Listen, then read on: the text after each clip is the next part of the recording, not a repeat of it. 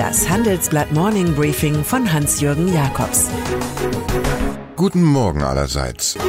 Manchmal sehr früh endet der Zugriff des Präsidenten, der sich selbst als mächtigsten Mann der Welt sieht. Ein Bundesrichter lehnte gestern den Antrag von Donald Trump und seinem persönlichen Anwalt Michael Cohen ab, Ermittler an der sofortigen Auswertung von Akten zu hindern, die das FBI vorige Woche bei einer Razzia in Cohens Büro und Heim mitgenommen hatte. Vielmehr soll jetzt auf Wunsch des Richters ein spezieller Experte hinzugezogen werden, wenn die Strafverfolger die Unterlagen sichten.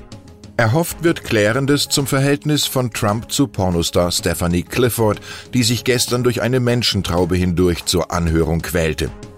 Im Gerichtssaal wurde der Name eines weiteren prominenten Klienten bekannt, den Trumps Anwalt Cohen vertritt, Sean Hannity, Star von Fox News und begeisterter Unterstützer des Immobilienmagnaten.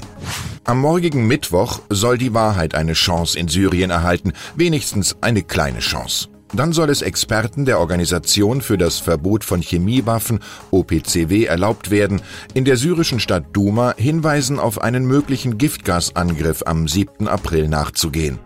Bis zu 85 Menschen sollen dabei getötet worden sein.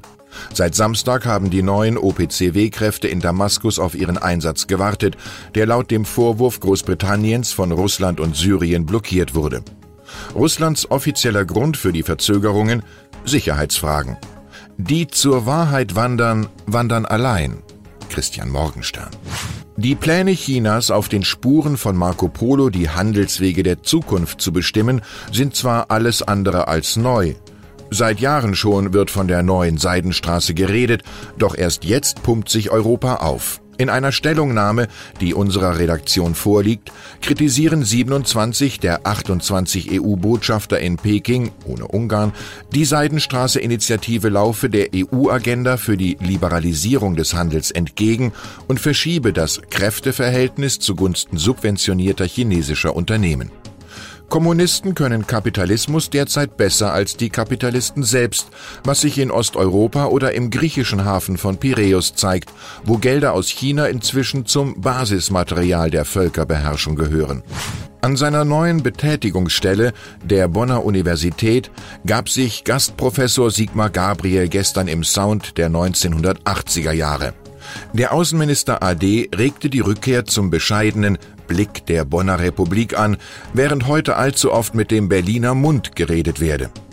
Als gegen den SPD-Politiker im Hörsaal 1 dann wegen der Rüstungsexporte zu seiner Zeit protestiert wird, bittet Gabriel persönlich in sein Seminar. Im Übrigen zeigt sich der Mann aus Goslar am Rhein ganz als Realpolitiker, jedes Machtvakuum füllt sich und Nostalgieethiker, der vor 37 Jahren im Hofgarten gegen die Nachrüstung protestierte. Heute würde ich gegen mich selbst demonstrieren. Der Protestsänger Franz Josef Degenhardt hat zu solcher Vergangenheitsbewältigung ein Lied geschrieben, dass das bloß solche Geschichten bleiben, die man den Enkeln erzählen kann. Die Reisetätigkeit der stärksten Oppositionskraft im Deutschen Bundestag sorgt für mehr Aufmerksamkeit als ihre Redebeiträge. Dass mehrere Abgeordnete der AfD an einem Wirtschaftsforum auf der von Russland annektierten Krim teilnehmen wollen, verärgert CDU-Außenpolitiker Roderich Kiesewetter. Diese Reisen senden das grundsätzliche Signal aus, völkerrechtswidrige Handlungen anderer Staaten zu legitimieren, sagte er unserer Redaktion. Erst Anfang März waren einige AfDler zu Gast in Syrien gewesen. Dass die Halbinsel Krim einmal an die Ukraine zurückfallen wird, womöglich nach einer Intervention, glaubt aber vermutlich auch kein CDU-Politiker. Es ist dem Musikpreis Echo schon lange nicht mehr passiert, dass fünf Tage danach über ihn gesprochen wurde.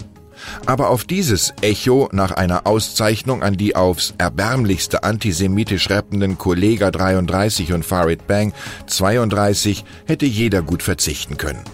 Am Sonntag kündigte zunächst das Notos Quartett an, seinen Echo Klassik 2017 zurückzugeben. Gestern dann schickte Klaus Vormann, 79, der fünfte Beatle, seinen aktuellen Preis fürs Lebenswerk Retour. Diese ganze Veranstaltung lief offenbar mit Ethikrat, aber ohne Ethik. Ausschlaggebend waren die Verkaufszahlen. Wenn es so weitergeht, arbeitet der Bundesverband Musikindustrie noch erfolgreich an der Abschaffung des Preises. Auf Entschuldigungen und Rücktritte wartet das Publikum gespannt.